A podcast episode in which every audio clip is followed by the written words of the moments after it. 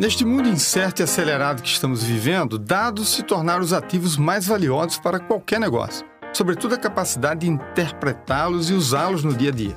Numa analogia, empreender sem uma cultura orientada por dados é como tentar atravessar a floresta amazônica sem GPS.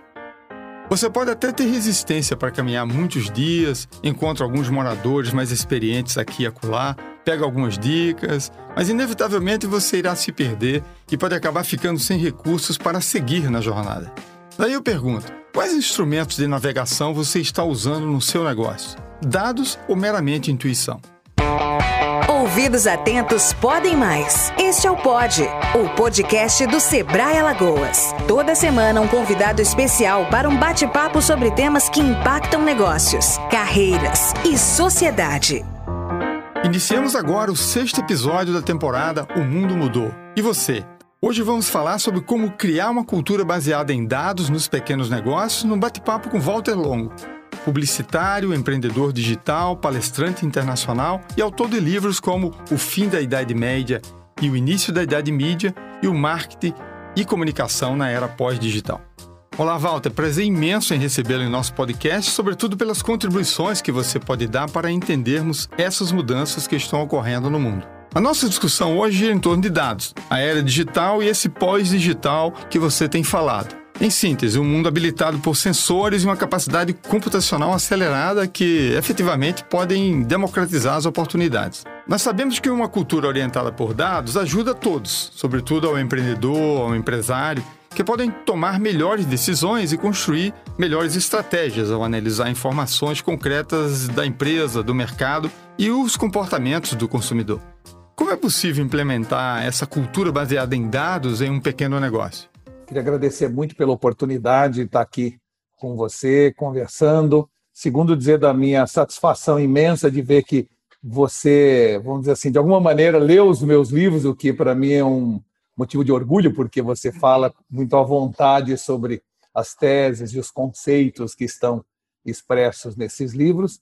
Em terceiro lugar, dizer a você, respondendo sua pergunta, que uma das coisas que mais a gente pode dizer que mudou nesse mundo pós-digital foi a equalização das oportunidades entre grandes empresas e pequenas empresas ou microempresas. Ou seja, uma das coisas mais marcantes desse começo de século, nos últimos 20 anos, foi o que a gente percebeu no momento em que pequenas empresas estão disputando o mercado em pé de igualdade com as grandes. Antigamente, havia uma, um abismo entre uma grande empresa e uma pequena empresa. Por quê? Porque uma grande empresa tinha acesso a dados e a informações que colocavam ela numa posição de vantagem competitiva contra uma pequena.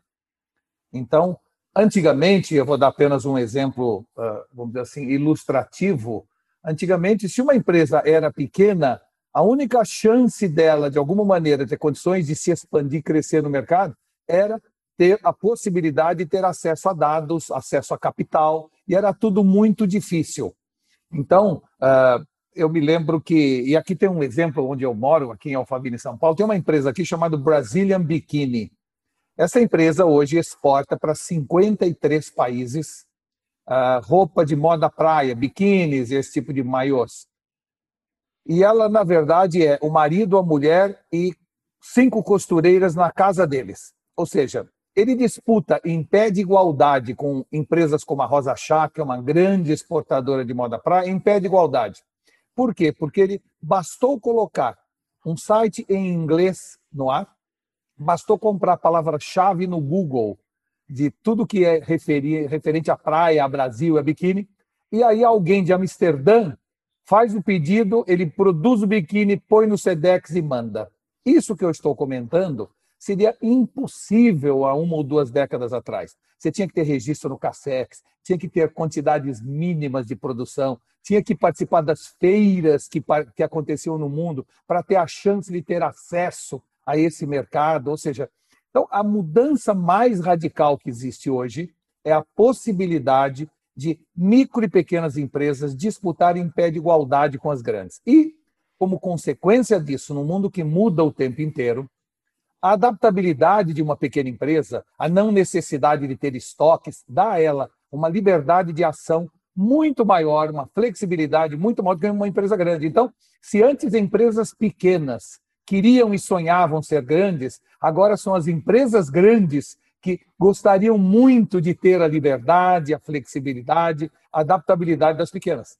Então, se o Sebrae foi importante nas últimas décadas nesse país, agora ele é mais importante do que nunca, porque agora é o grande momento das micro e pequenas empresas.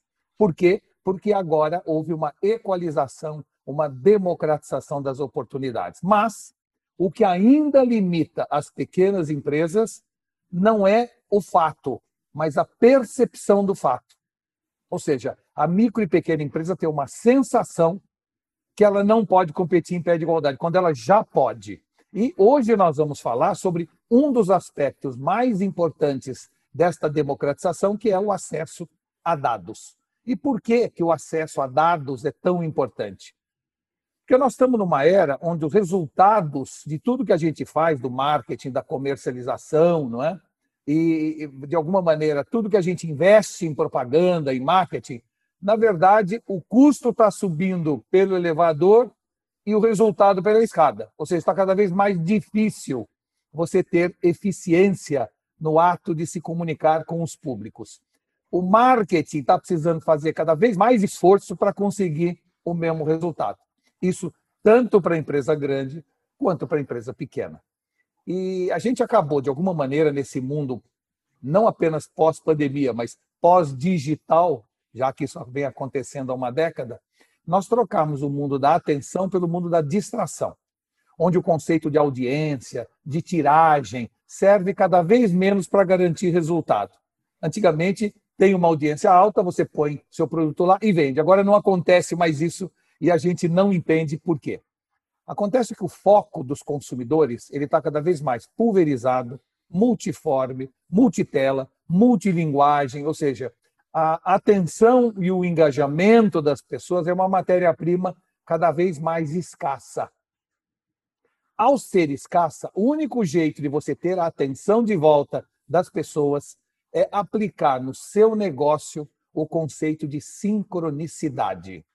E o que, é esse conceito de sincronicidade? É entender que cada pessoa está numa fase diferente de relacionamento com determinada marca, produto que ele queira, e que isso exige uma abordagem distinta para cada caso. Temos que entender que pessoas não são, que pessoas estão. Não importa se eu sou casado, se eu tenho 46 anos, se eu moro em Alphaville, o que importa é se eu adotei um cachorro, se eu mudei para uma casa nova, se eu estou começando a fazer um regime para emagrecer, se eu por acaso comecei a frequentar uma academia, se o meu filho se formou, são os fatos que ocorrem na vida da pessoa que determina necessidades ou padrão de consumo. Ora, se são os fatos, o que, que eu preciso ter? Eu preciso ter a informação de o que, que está acontecendo na vida das pessoas para oferecer o produto certo, no momento certo. Nessa idade mídia, você também aborda a questão dos conteúdos, um elemento dessa inteligência que combina dados, fatos e contextos. Fala um pouco mais sobre isso, Walter. Olha, uh, a verdade é que durante, vamos dizer assim, último século, as pessoas queriam consumir conteúdo e não propaganda. Ou seja, quando eu assisto uma televisão, eu estou interessado no programa e não no intervalo comercial. Quando eu estou lendo uma revista, eu estou lendo o artigo e não a propaganda. Então, a propaganda era uma espécie de intrusão, de interrupção, que, vamos dizer assim, de alguma maneira pedia licença para participar da conversa, porque a vontade que eu tinha era de consumir conteúdo. O que mais recentemente a gente viu foram técnicas né, de integração entre a propaganda e o conteúdo, ou seja, marcas de qualquer tamanho, de qualquer dimensão de empresa, passando a produzir conteúdo, conteúdo relevante e introduzindo suas marcas e seus produtos dentro desse conteúdo. Então, não é apenas fazer uma foto bonita, botar o logo no canto e uma, um conceito ou um slogan bacana, mas mais do que isso. Se hoje a Sony quer vender uh, câmeras digitais, ela vai fazer quatro, cinco páginas dizendo tudo o que você queria saber sobre câmeras digitais e ninguém teve paciência de explicar. E vai descrever como tirar fotografia, o fator da iluminação, o fator do zoom, vai gerar conteúdo para as pessoas prestarem atenção naquilo que ela está falando. E se por acaso você é uma microempresa, uma pequena empresa, você vai produzir posts, vai produzir vídeos no YouTube, vai gerar conteúdo dentro das redes sociais ou dentro da, da internet. O achar que você deve fazer uma propaganda dentro de uma rede social é um equívoco imenso. Na verdade, a grande mudança, Vinícius, é que nós estamos saindo de uma era do monólogo para uma era de retorno ao diálogo.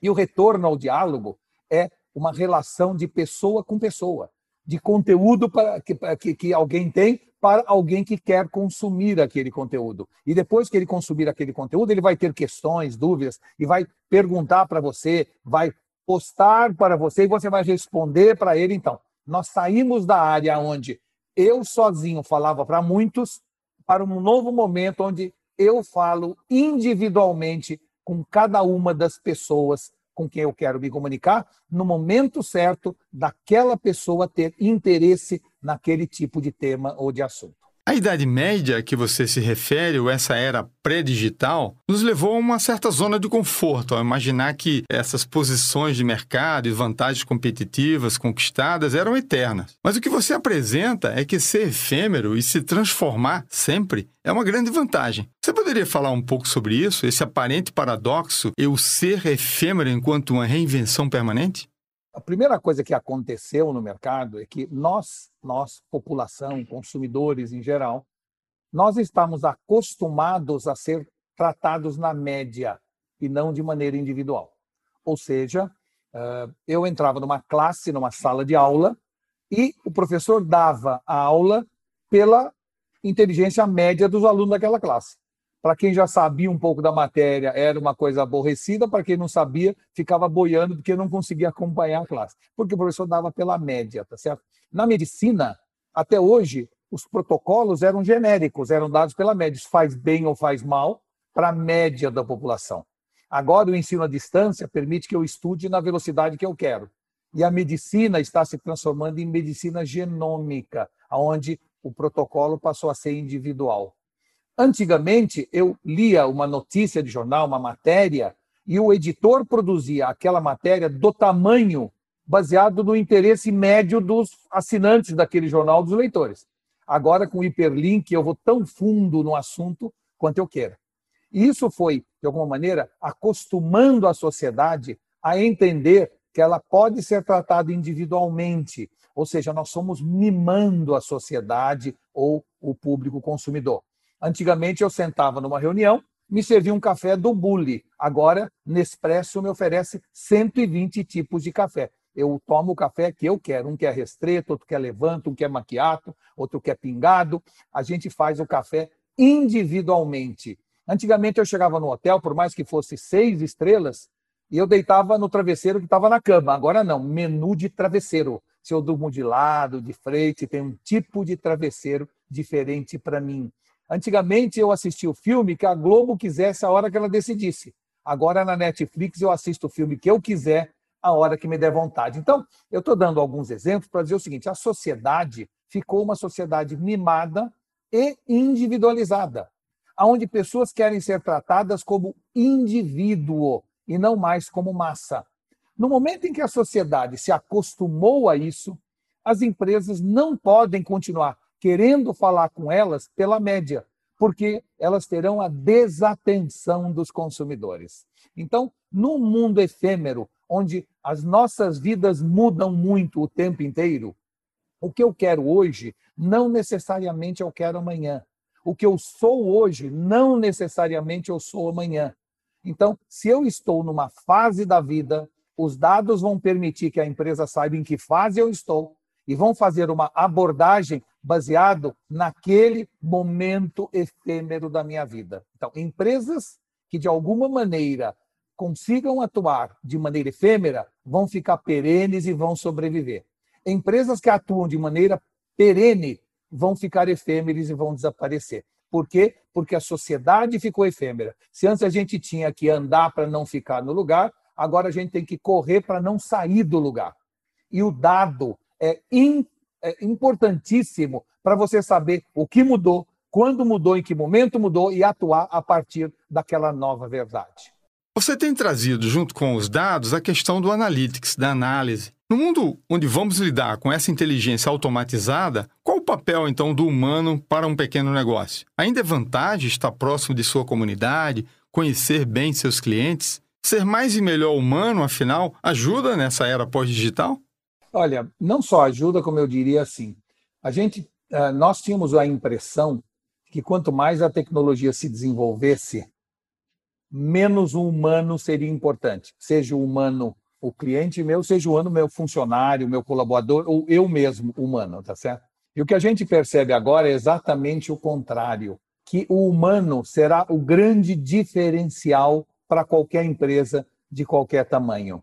Porque a tecnologia agora é acessível a todas as empresas. Então, a tecnologia virou commodity. E o que faz a diferença é exatamente o ser humano, o olho no olho, o atendimento especial, o surpreender o cliente. E, novamente, o dado é fundamental para que você trate individualmente pessoas que merecem ser tratadas de maneira individual. Vou dar um exemplo. Se eu sou um cliente fiel de uma marca, vamos dizer da Cacau Show, e eu vou toda semana na Cacau Show, uma vez comprar chocolate, tomar um café, comer uma sobremesa, não faz sentido eu tratar esta pessoa da mesma forma que eu trato alguém que entrou pela primeira vez na minha loja. Ou seja, eu tenho que ter esta informação para dar o devido valor à fidelidade que aquela pessoa tem em relação a mim. Mais do que isso, se ela por acaso gosta ou comprou nas últimas três vezes produtos lactose free ou sugar free, Está na cara que quando tiver um lançamento de um produto sugar free e eu ligar para ela, mandar um WhatsApp falando que chegou um novo produto que vai ao encontro do que ele gosta ou consome, aquilo será recebido com uma enorme satisfação de respeito à sua individualidade. E, novamente, o dado é fundamental para isso. Eu preciso ter registrado nos meus dados quem é que entra na minha loja, quando entra, quantas vezes entra, o que compra, o que gosta, qual é a repetição de compra, qual é a data de aniversário da mãe daquela pessoa para fazer uma proposta da compra para dar de presente de aniversário. Ou seja, quanto mais eu conhecer aquele cliente, mais eu vou tratá-lo de acordo como ele merece. E com isso ganho a fidelidade e a preferência. Mas, Walter, nós estamos vivendo um momento de grandes desafios, cercados pelo pessimismo, que desta vez o mundo vai acabar, que tudo vai ser diferente. Fala até de um novo normal. Mas você sempre coloca que esses momentos de crise, historicamente, eles ajudaram a reinventar a humanidade, os negócios e até os indivíduos. Nessa perspectiva de que viveremos outros riscos, outros desafios que podem vir de fenômenos da natureza, de mudanças climáticas, enfim, que lições essa pandemia nos deixa?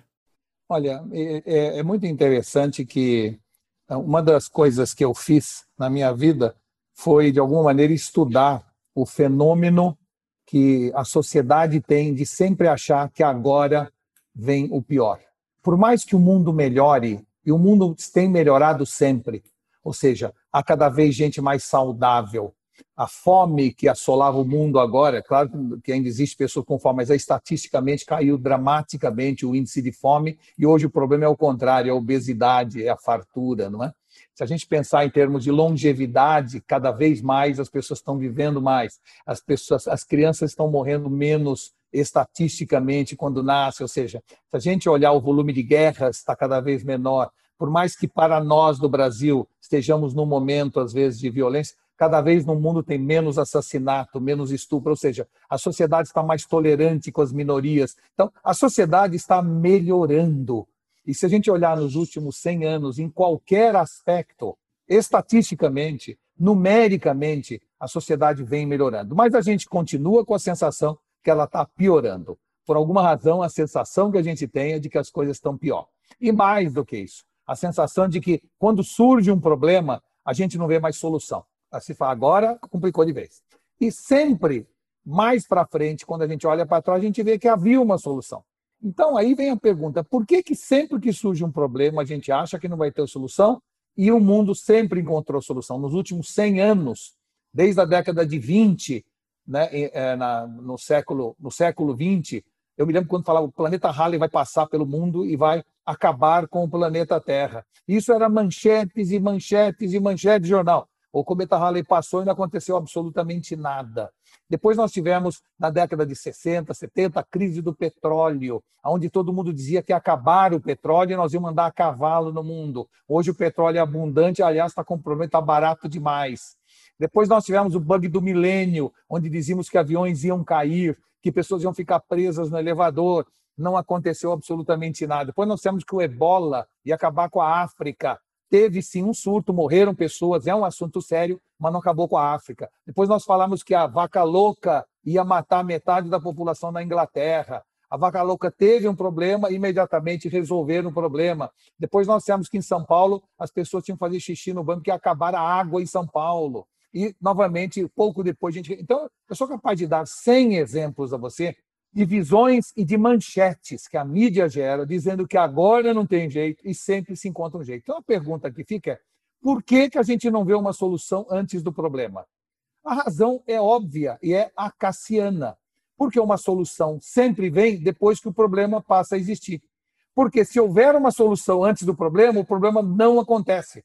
Então, sempre que surge um problema, a gente tem que entender que a solução só virá depois dele e, portanto, vamos trabalhar para que a solução aconteça no menor prazo possível. Vacinas que demoravam 10 anos vão demorar um ano para ser feito. E é isso que move o mundo para frente. Duas coisas: a velocidade da tecnologia nos ajudando a resolver problemas e a visão ou antevisão otimista de que nós vamos resolver. Então, é fundamental que a gente tenha a nossa dose de otimismo, essa compreensão que, apesar das manchetes e das mídias estarem o tempo inteiro nos impingindo uma visão negativa do mundo, catastrófica, o mundo até hoje sempre encontrou uma solução, sempre foi em frente e nós sempre saímos maiores e melhores de cada crise. E é isso que vai acontecer novamente com essa crise que estamos passando, que ainda parece não haver solução, mas que a população já está entendendo que o pior já passou e que até a próxima crise vamos evoluir e que tudo aquilo que falaram de um novo normal, na verdade não há um novo normal, porque o velho normal já era suficientemente anormal. Nós já estávamos evoluindo em todas essas direções, na direção do ensino à distância, da compra online. Tudo isso que agora foi acelerado já vinha acontecendo.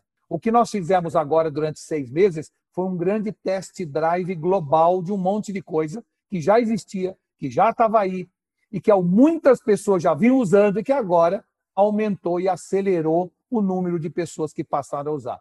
Mas não há um novo normal. O mundo sai desse momento com reflexões, com aprendizados, com uma visão de que não adianta eu ter exército, marinha e aeronáutica aquartelados esperando uma nova guerra, se eu não tiver também uma quarta força de paz, o exército da vida de médicos, sanitaristas, esperando a próxima guerra da próxima pandemia. Então, a gente vai aprender com esta pandemia, mas não vamos achar que é o fim do mundo e nem que é a última, virão outras. E nós devemos, no fundo, nos preparar para o futuro.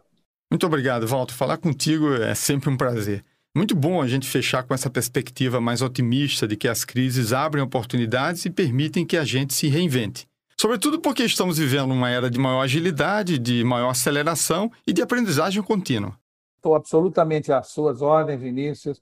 Você, além de ser uma pessoa que eu admiro muito, eu considero um grande amigo. Então, quando quiser conversar novamente, vamos fazer isso sim. E eu queria deixar como resultado, ou como resposta final dessa nossa conversa, o seguinte: existe um tripé no qual qualquer negócio tem que estar baseado daqui para frente. Esse tripé é entender que o mundo exige cada vez mais simplicidade de produtos e de serviços, flexibilidade dos processos e individualidade das relações.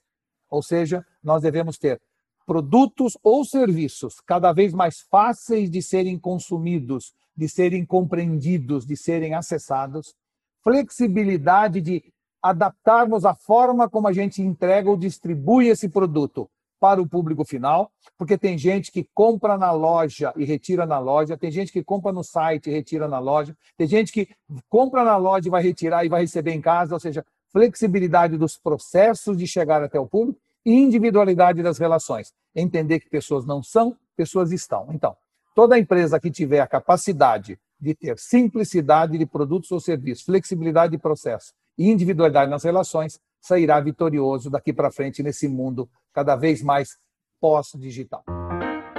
Você acompanhou o sexto episódio da temporada O Mundo Mudou. E você?